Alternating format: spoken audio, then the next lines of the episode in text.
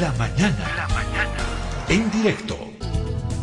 Vamos a conversar con el ministro de Gobierno, Eduardo del Castillo, que está en contacto con nosotros, con nuestro programa La Mañana en directo de Herbol. A propósito de este ya mm, muy comentado, seguramente polémico, eh, informe que ha presentado el Grupo Interdisciplinario de Expertos Independientes, GIEI, contratado y bajo la tuición de la Comisión Interamericana de Derechos Humanos para investigar los hechos de violencia en nuestro país entre septiembre y diciembre de 2019, lo que fue antes de la crisis electoral, preelecciones y luego la, la, crisis post-electoral. Em, seguramente va, se va a decir mucho de este informe que ha sido presentado ayer, que ha establecido que en Sacaba y Sencata eh, hubo una masacre. Fueron masacres, lo de Sacaba y Sencata, uso excesivo y desmedido de la fuerza. Pero también dice muchas otras cosas. Creo que pone las de cal y pone también las de arena. Ministro, le agradezco por este contacto con nuestro programa. La primera vez que usted conversa con, con Herbol y también con el programa La Mañana en directo. Ministro, eh, tengo la sensación, no sé cuál será su opinión, que luego de que se conoció este informe del GIEI, veo que unos y otros, oficialistas y opositores, bueno, están tomando partes, porque es muy amplio, más de 400, 400, más de 470 páginas tiene este informe, es muy ampuloso, entra en muchos detalles, dice muchas cosas. Pero veo, ministro, que unos y otros están tomando partecitas eh, para construir discurso, no sé si la parte que más les conviene. Eh, ¿Cómo ve usted, cómo evalúa estas horas respecto de las muchas interpretaciones que posiblemente va a tener este, este informe. Lo escuchamos, bienvenido. Muy buen día, Saúl. Es un placer para mí estar aquí en la Radio Herbol. Con carácter previo, manifestarte que no es la primera vez que estoy en Herbol. Ya me habrías entrevistado hace un par de años como parte de Juventudes, una organización juvenil afín al movimiento, al socialismo. También estaba escuchándote atentamente sobre algunas buenas noticias que habrían en Bolivia. Eh, el día de ayer se le ha otorgado una visa a un sargento de la policía, Henry Gutiérrez, que nos va a representar en el Mundial de Futsal como árbitro FIFA. Vamos a tener una representación internacional de un sargento de la policía que también es árbitro FIFA. Y la tercera noticia importante para el país es este informe del GIEI, que creo que es una buena noticia para todo el pueblo boliviano, porque narra lo que ha sucedido en Bolivia desde el 1 de septiembre al 31 de diciembre del 2019. Narra una verdad de manera técnica, de manera científica, que no ha sido refutada por ningún eh, vocero oficial del oficialismo, la oposición, sino todo lo contrario, todos están haciendo eco de sus palabras y esto demuestra que ha sido un informe prolijo que se ha convertido en una verdad, en una verdad de los hechos ocurridos. Ahora esta verdad hay que transformarla en justicia y esta justicia va a determinar de quiénes son los responsables de las masacres, de los hechos sangrientos, las vulneraciones de derechos humanos e incluso de aquellas ejecuciones sumarias que, se, que ocurrieron en nuestro país. Hemos visto que ni en las peores dictaduras se han utilizado estos términos tan crueles, tan inhumanos por los hechos acontecidos en Bolivia en 2019. Eh, ministro, permítame abrir un pequeño paréntesis, eh, porque me interesa conocer su opinión. ¿Por qué en esta ocasión el ministro de Gobierno, Eduardo del Castillo, aceptó hablar con Herbol y con este programa?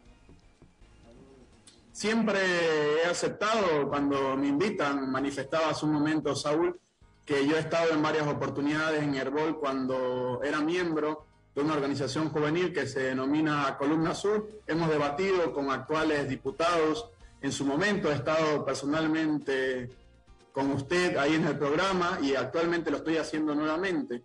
En algunas ocasiones la agenda muy apretada del Ministerio de Gobierno no me permite estar realizando un tour de medios y tampoco estar en Herbol porque nuestro país tiene sus propias peculiaridades, tiene conflictos en todos los rincones del país y tenemos que estar solucionando todos y cada uno de ellos las 24 horas. Todo, oh, ministro, eh, sepa usted que en, este, en esta radio y en este programa usted siempre va a tener abiertos los micrófonos. Eso no lo dude, el momento que usted desee decir algo lo va, lo va, lo va a poder hacer, ministro, indudablemente. Pero también tienen que estar conscientes en su ministerio, ministro, que acá vamos a preguntar lo que tenemos que preguntar. Somos incisivos, frontales, punzantes tal vez en nuestras preguntas, porque tenemos una convicción de periodismo que intente acercarse de la mejor forma posible a la verdad e interpelar también al poder, al oficialismo y también a la oposición, ministro. Interpelar, pedir cuentas a nombre de la gente que está esperando eso de nuestro trabajo. Transparencia, ser directos, no ser genuflexos. Entonces, eso también van a encontrar acá. Pero las puertas siempre abiertas, ministro, cuando usted desee hablar o decir algo. Creo que eso es muy importante que usted lo sepa. Y le agradezco por esta entrevista, ministro del Castillo. Eh, va la siguiente mm, eh, consulta, ah, ministro. Yo creo que nadie, usted bien lo decía, va a discutir ni va a entrar en debate respecto de ese uso excesivo, desmedido de la fuerza en Sacaba y Sencata. El gobierno de Áñez no lo supo encarar bien, no supo manejar esa situación. Creo que fue más la ira, la bronca, lo visceral, eh, el hígado que primó en quienes encabezaron esos operativos y pasó lo que pasó. Creo que eso ha quedado claro, ministro, y deberán responder ante la justicia por ese uso excesivo de la fuerza y las masacres que se han dado. Creo que eso está clarísimo.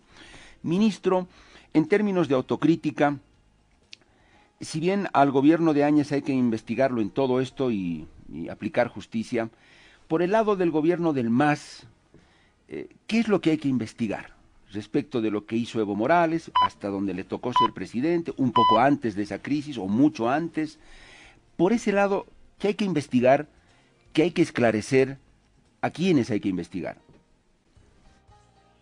Gracias, Saúl. Y es precisamente lo que nosotros como gobierno nacional y también la sociedad civil siempre busca. Periodistas imparciales que busquen la verdad, no una verdad inclinada hacia un lado por tintes políticos o inclinada al otro lado. La verdad es una sola, así como lo ha demostrado el GIEI el día de ayer. Ha marcado un antes y un después de la historia boliviana y un antes y un después de la política boliviana. Nos ha demostrado lo que ha acontecido durante todo este tiempo en la gestión 2019 de las vulneraciones de los derechos humanos y ahora debemos actuar. El periodo que se debe investigar del gobierno de Áñez es clarísimo, se debe sentar ante el banquillo. Las tres fuerzas políticas actuales deben aprobar esa traba congresal para que se inicie el juicio de responsabilidades en contra de Yanine Áñez por todas las vulneraciones sistemáticas que han ocurrido de derechos humanos en nuestro país. Durante la gestión de Evo Morales se tiene que investigar otros elementos, porque, y aquí hay que hacer una diferencia, en la vulneración de derechos humanos durante el gobierno de Yanine Áñez hubo una participación activa en la transgresión de los derechos fundamentales de las personas porque emitieron un decreto supremo básicamente con una licencia para matar. En las vulneraciones de derechos humanos durante el gobierno de Evo Morales hemos visto que han sido más por inacción de la policía boliviana o por uso excesivo de la fuerza, en algunos casos lanzando gases lacrimógenos por parte de la policía boliviana.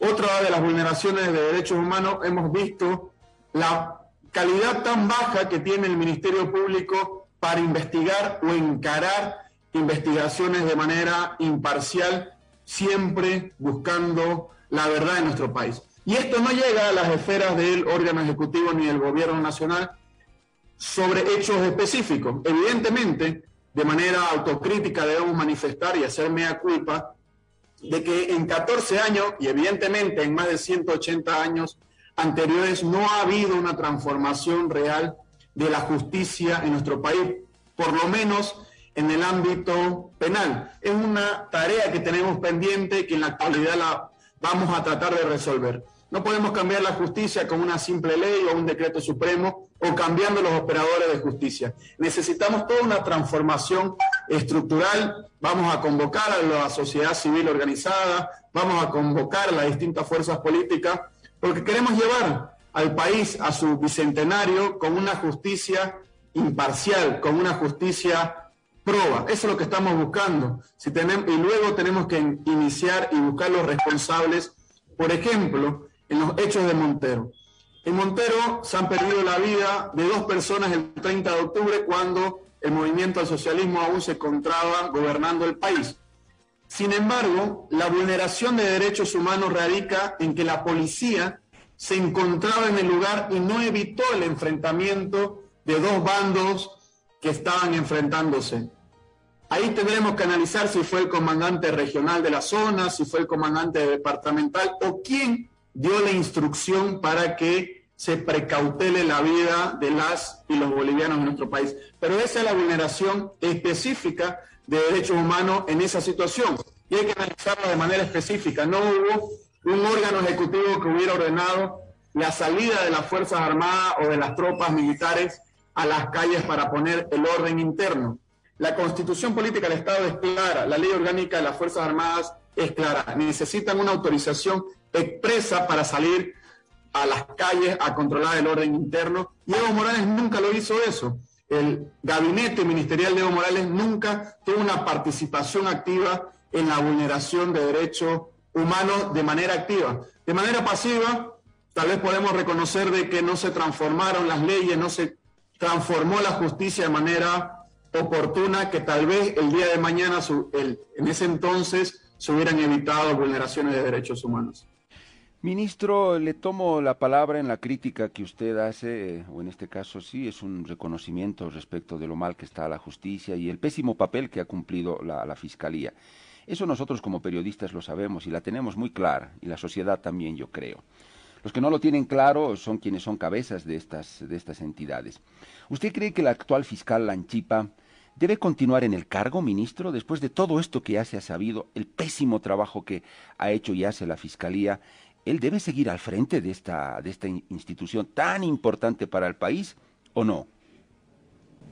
Como persona responsable, como autoridad de todos los bolivianos, no puedo emitir criterios sobre una persona en específico habrá, habrá que analizar si esta persona va a continuar en el cargo, habrá que analizar si va a concluir su mandato de aquí a dos, tres años. Sin embargo, con o sin él las investigaciones deben iniciarse, deben continuar y necesitamos responsabilizar a aquellas personas que han cometido vulneraciones de derechos humanos en nuestro país. Hemos leído a detalle, de manera pormenorizada, este informe de más de 750 páginas, donde se han entrevistado a más de 400 personas para tener un informe tan prolijo como este.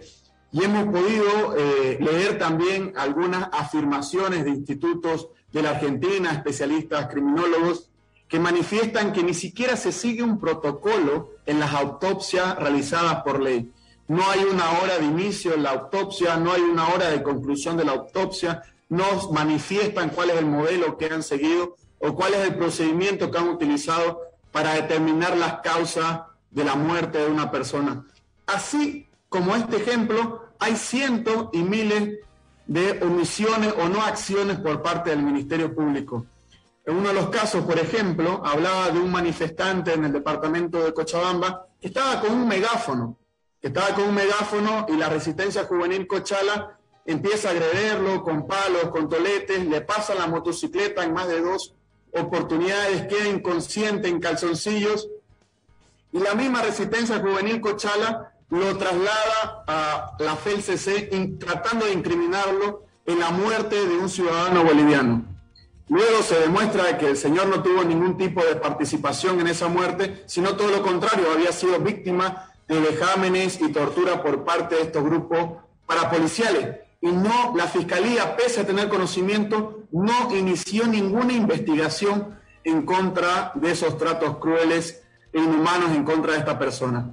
Y hay muchas cosas, muchas cosas que debieron investigarse, muchas víctimas que quedaron en silencio, muchas personas que están escuchando esta entrevista el día de hoy que aún tienen balas de plomo dentro de su cuerpo, que tienen balines, que tienen perforaciones y que han sido invisibilizadas por todos. Y nos incluimos como gobierno, deben incluirse los medios de comunicación, que no hemos tenido la osadía de hacer un censo de víctimas en nuestro país, independientemente si sean de izquierda, de derecha, del MAS o de cualquier fuerza política, necesitamos tener un censo de víctimas para saber a quiénes debemos reparar integralmente el daño. No solamente los muertos, hay cientos de personas que fueron detenidas ilegalmente.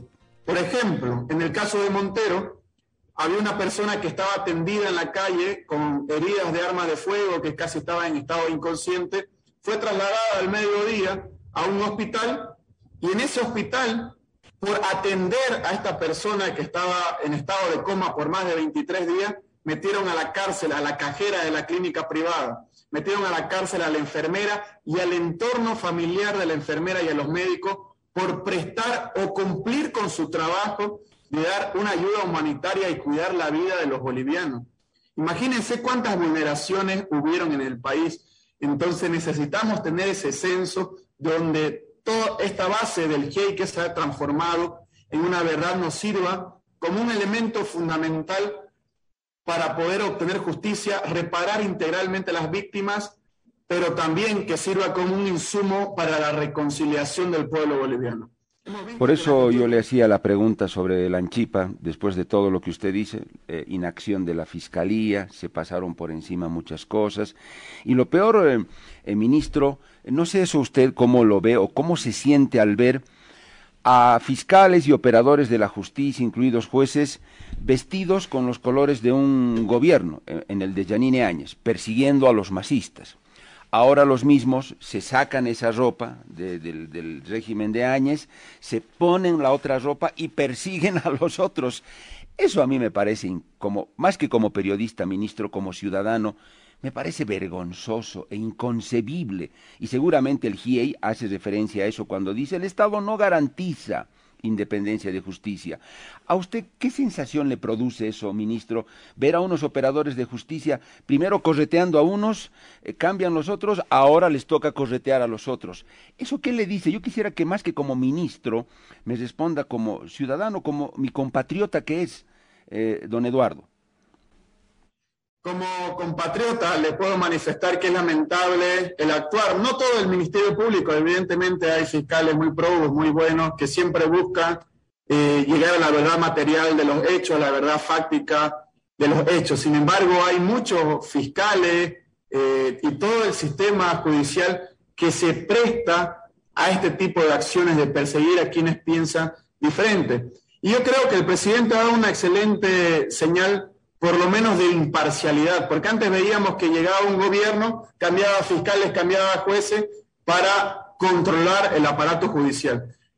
El presidente básicamente está operando con la misma administración de justicia para no demostrar de que tiene un grado de injerencia en la justicia. Y él, él ha dicho que cuando él se introduzca en el tema de justicia va a ser para hacer una transformación completa de la justicia. No solo va a cambiar, cambiar al fiscal general, o cambiar un fiscal departamental, o cambiar un fiscal de materia, o un juez, o cambiar una ley, un decreto supremo. Hemos visto que en los últimos años han pasado varios fiscales generales, varios fiscales departamentales, se han hecho muchas leyes, pero no se ha cambiado estructuralmente.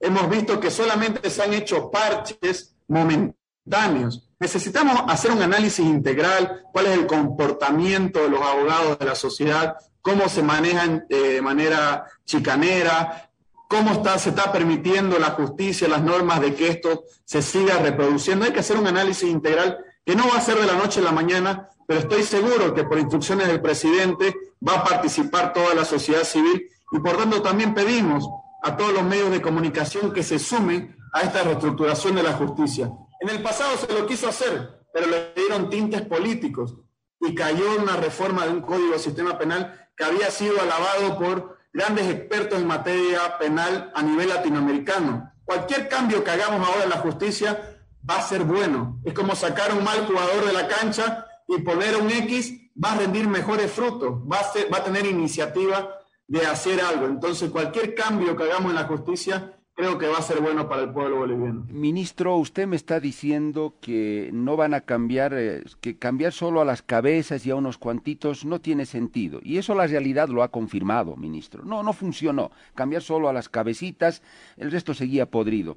Yo le estoy entendiendo, ministro, que ustedes se van a proponer eh, vaciar la caja de todas las manzanas, porque ahí están mezcladas, ¿no? Podridas, sanas, eh, nadie se atrevió, es cierto, a vaciar la caja, pero totalmente, bien sacudida y luego comenzar a acomodar las cosas.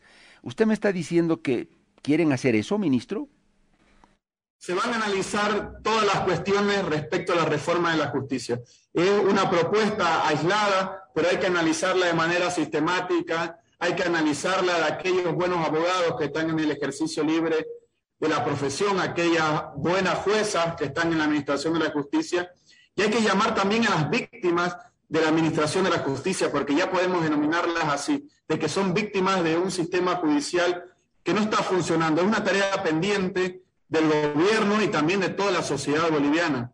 Pero esto no implica de que no se avance las investigaciones actuales en el caso de las masacres y de las ejecuciones sumarias que cometieron las Fuerzas Armadas en nuestro país. Es lo primero que debe primar en nuestro país. Mientras vayan avanzando las investigaciones de manera paralela, hay que trabajar en una refundación o reestructuración de la justicia y estoy seguro que el ministro de Justicia ya está elaborando los planes para presentarlo al gabinete jurídico, para que tenga la venia del presidente y empezar con esta transformación que tanto anhela el pueblo boliviano. Eh, no quiero desaprovechar el tiempo y los minutos que nos quedan, eh, ministro. Hay algo que yo no entiendo porque no, no tiene lógica eh, y, las cosas tienen que ser coherentes, ministro. El GIEI claramente ha señalado que la justicia en Bolivia no es independiente y el Estado como tal y sus estructuras no han podido garantizar esa independencia. Por lo tanto, conclusión, esta es una justicia que tenemos tendenciosa eh, de inclinarse a quien está en el poder, al jefe que tiene. Eso queda claro, ministro. Si eso es así actualmente, ¿cómo podemos esperar que las cosas se esclarezcan? ¿Cómo vamos a llegar a la verdad? ¿Cómo un opositor o un oficialista va a tener la garantía de que ese juez le va a juzgar eh, en el debido proceso? Eso no entiendo, ministro. ¿Cómo, ¿Cómo pretendemos alcanzar la verdad si es que esta justicia está así, tendenciosa, no es independiente, sujeta a presiones? Así no se va a esclarecer nada, ministro. En la actualidad, el presidente ha demostrado que no tiene ninguna sola intención de generar injerencia en la administración de la justicia. Todo lo contrario, quiere una justicia imparcial porque él quiere entregar el país en 2025, 200 años de independencia, con instituciones sólidas. Y un juicio no dura una semana, un mes o un año. Un juicio es bastante largo, hay que convocar a testigos, hay que recolectar pruebas, hay que juntar los indicios y los elementos necesarios dentro de un proceso. Por tanto, necesitamos que se inicie este proceso con la autorización congresal correspondiente, donde las tres fuerzas políticas digan, autorizamos el juicio de responsabilidades y a partir de ahí se empiecen a aglutinar todos los indicios y elementos correspondientes. Y esto va a demorar un par de años conociendo la realidad actual de la justicia boliviana. Y de manera paralela, hay que ir transformando la justicia en nuestro país. No es que en tres meses vamos a tener una sentencia por el juicio de responsabilidad, ni mucho menos. Hay muchas personas que tienen que sentarse en el banquillo y decir su verdad. Y mientras se vayan recolectando todos los elementos, todas las pruebas, se vaya transcribiendo todos los relatos, así como lo hizo el GIEI en ocho meses, tiene que hacerlo también la justicia boliviana en nuestro país. Por tanto, nuevamente pedimos a las tres fuerzas políticas que eliminen este, esta traba procesal y autoricen el juicio de juzgamiento a ex autoridades para que podamos iniciar esta investigación. Actualmente el pueblo boliviano está sediento de justicia y una vez sancionando a los responsables vamos a poder tener esa reconciliación que tanto anhelamos. Pero ojalá, ministro, que se pueda, porque con los actuales operadores y la falta de independencia que lo ha dicho el GIEI, eh, va a ser muy complicado. Veremos qué va a ocurrir. Cierro con esto, ministro. Eh, su colega y compañero de partido, Héctor Arce Saconeta, en una entrevista en este programa, dijo muy claramente que si Evo Morales no se presentaba como candidato o no era candidato, el país hubiera evitado todos estos eh, problemas. Eh, no sé usted al respecto qué opinión tendrá, si compartirá ese criterio, si usted pensará que eso fue un error, lo de la repostulación. Pero ¿a qué quiero llegar, ministro? Si bien es cierto que el gobierno de Áñez cometió excesos, delitos y demás cosas que hay que juzgarlos, estoy muy de acuerdo, perfecto, que se proceda, ministro. Pero en el otro lado, en el origen es cierto, si Evo Morales no insistía en esa candidatura, nada de lo que ha ocurrido en el país hubiera pasado. Eh, este última, esta, esta última opinión consultiva de la Corte nos demostró que se hizo una mala interpretación del Pacto de San José de Costa Rica, por ende eso llevó a la vulneración de la Constitución, se pasó por alto un referéndum. Esos no son errores, eh, ministro, esos son delitos. Eso se va a investigar quién le va a rendir cuentas al país, al Estado, a la justicia, por esos hechos que fueron una antesala. ¿Usted qué dice? Es inevitable e irrefutable señalar que en el país existió una crisis política social. En lo particular no creo que haya sido respecto a la repostulación de Evo Morales. ¿Por qué? Porque en ese momento llegó Luis Almagro al país y dijo, en este momento decir que Evo Morales no puede repostularse en el país es un acto discriminatorio en contra de su persona. Hasta ese momento las reglas internacionales y las reglas del juego estaban encaminadas para que cualquier ciudadano pueda repostularse en Bolivia y en el mundo. Y lo habíamos visto en Honduras, en Costa Rica, donde incluso uno de los veedores internacionales de estos procesos eleccionarios fue Tuto Quiroga, que avaló una repostulación internacional. Luego cambiaron las reglas del juego, la temporalidad cambió y salió una opinión consultiva no para Bolivia, sino para todos los países de la región. Eh, eh, pero, pero, ministro, ministro, acá hay que ser claros en lo siguiente. En aquel entonces ya muchos juristas nacionales e internacionales le dijeron al gobierno y al MAS, señores, ustedes están haciendo una mala interpretación del artículo 23 del Pacto de, de, San José de Costa Rica y eso les va a ocasionar problemas políticos y sociales. Eso estaba advertido, ministro. Ahora la Corte Interamericana lo único que ha hecho es ratificar lo que en su momento ya se había alertado. Mira, al respecto, yo no he visto el 2019 como ya tal eh, que la gente se movilice en contra de la repostulación de Evo Morales. Esto es un tiempo mucho más aislado. La gente se empezó a movilizar por un fraude, supuesto fraude electoral. Y cuando nosotros empezamos a revisar los medios de comunicación y los distintos cables diplomáticos, vemos que en julio el encargado de negocio de la Embajada de Estados Unidos, de la administración de Donald Trump, ya en julio hablaba de un supuesto fraude electoral, lo que nos demuestra que mucho antes de las elecciones ya había un manual, un libreto a seguir. Y es por eso que el 4 de octubre, antes de las elecciones, Luis Fernando Camacho convoca a un cabildo eh, a los pies del, Cristo Redentor diciendo que ante un supuesto fraude electoral ellos iban a llamar a desobediencia civil. Entonces ya existía todo un plan para desestabilizar un gobierno democráticamente electo. Eh, pero perdón, ministro, perdón, ministro, no me parece correcto que se diga que la gente no se movilizó contra la repostulación de Evo Morales. La gente salió a las calles, viceministro o ministro, no sé si usted lo vio, porque no se respetó su voto en el 21F. La gente hizo bandera de eso y dijo, yo fui, voté por una opción y no la están cumpliendo, se la están pasando por alto, y ahí comenzó a inflamarse y encenderse la cosa. Creo que eso también estuvo claro, ministro. Evidentemente, es todas las personas tienen eh, garantizado su derecho a la protesta, pueden estar a favor o en contra de una postura política o cualquier causa en nuestro país.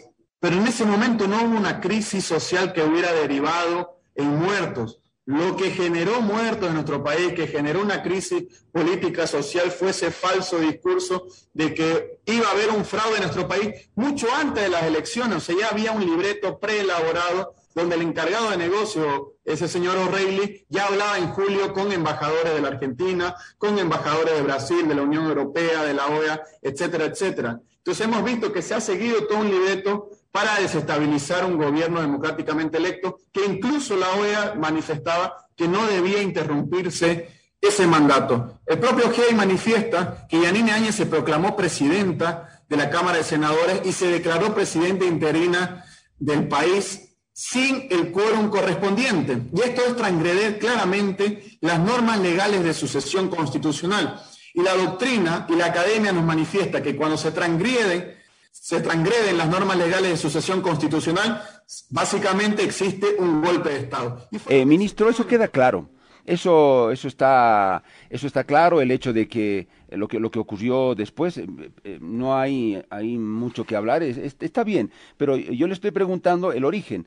Eh, si Evo Morales no era candidato, nada de esto ocurría. Y yo, yo sé que usted tiene poco tiempo y tenemos que acabar la entrevista. Yo le pregunto si eso también, a esos actores que vulneraron principios, derechos de la gente, el derecho a votar, a elegir, si en eso también hay que investigar, ministro, y establecer responsabilidades, o eso se queda solo en errores y acá no pasó nada. Yo creo que hay que valorar los hechos históricos que han sucedido en nuestro país. No creo que la repostulación de Evo Morales con la aquiescencia del encargado de la OEA que en ese, en ese momento y hasta ahora sigue siendo Luis Almagro que decía que privar la repostulación de Evo Morales era un acto discriminatorio en ese momento, el Estado boliviano se hizo eco del máximo representante de la OEA en ese momento. Luego algo pasó con Almagro, algo pasó con el encargado de negocio de la administración de Donald Trump, que cambiaron y generaron un libreto en el país de cómo actuar. Para mí, lo que ha ocurrido en este país, que grupos de oposición y están plenamente identificados, buscaron desestabilizar un gobierno democráticamente electo. Y luego gobernó un país de manera inconstitucional, de manera ilegal, la fuerza política que tan solo había obtenido el 4% en las elecciones del 2019. Es lamentable. Entonces, la única forma de que esas personas obtengan el poder es con un golpe de Estado. Por tanto, eh, pero, pero entiendo, ministro, que usted estuvo, que usted coincide en que fue un error insistir con la repostulación de Evo Morales. Eh, creo que usted lo dijo así. Eh, ¿Ratifica eso? Ya se ha hablado sobre este tema. Evo Morales en su momento dijo que fue un error ir a la repostulación. Mi persona también lo ha manifestado y muchas otras personas de que fue un error ir a la repostulación porque el movimiento socialismo es de casi todo el pueblo boliviano que está de acuerdo con una visión, con un horizonte de país. Pero esto no ha provocado la crisis política social que vivimos en el 2019. Lo que ha provocado es todo el plan que se tenía preelaborado. Muy bien, ministro. Bueno, ese es su criterio y lo respeto. Le agradezco por su tiempo. Evidentemente, eh, lo, recuerdo, usted estuvo acá en, este, en esta cabina participando a nombre de las juventudes del MAS en esos debates interesantes que tuvimos justamente sobre el 21 de febrero y todo lo demás. José Llorenti, que es su director de comunicación, también estuvo acá muchas veces, ministro. José estuvo muchas veces en debates muy interesantes, por lo tanto, eso creo que muestra la pluralidad de Herbol y le agradezco por este tiempo que nos ha dado y quisiera en alguna otra ocasión, ojalá sea posible, ministro, volver a conversar sobre las cosas que nos interesan, a usted, a mí y a los oyentes. Claro que sí, para mí es un placer siempre estar en Radio Herbol, poder comunicar al pueblo boliviano qué es lo que está aconteciendo el día a día, pero también gracias por la oportunidad de poder contar lo que ha pasado el día de ayer y por qué es tan importante este informe que nos va a coadyuvar en dar justicia al pueblo boliviano. Muchas gracias al ministro de Gobierno Eduardo del Castillo por estos minutos que le ha dado a Herbol y a nuestro programa La Mañana en directo.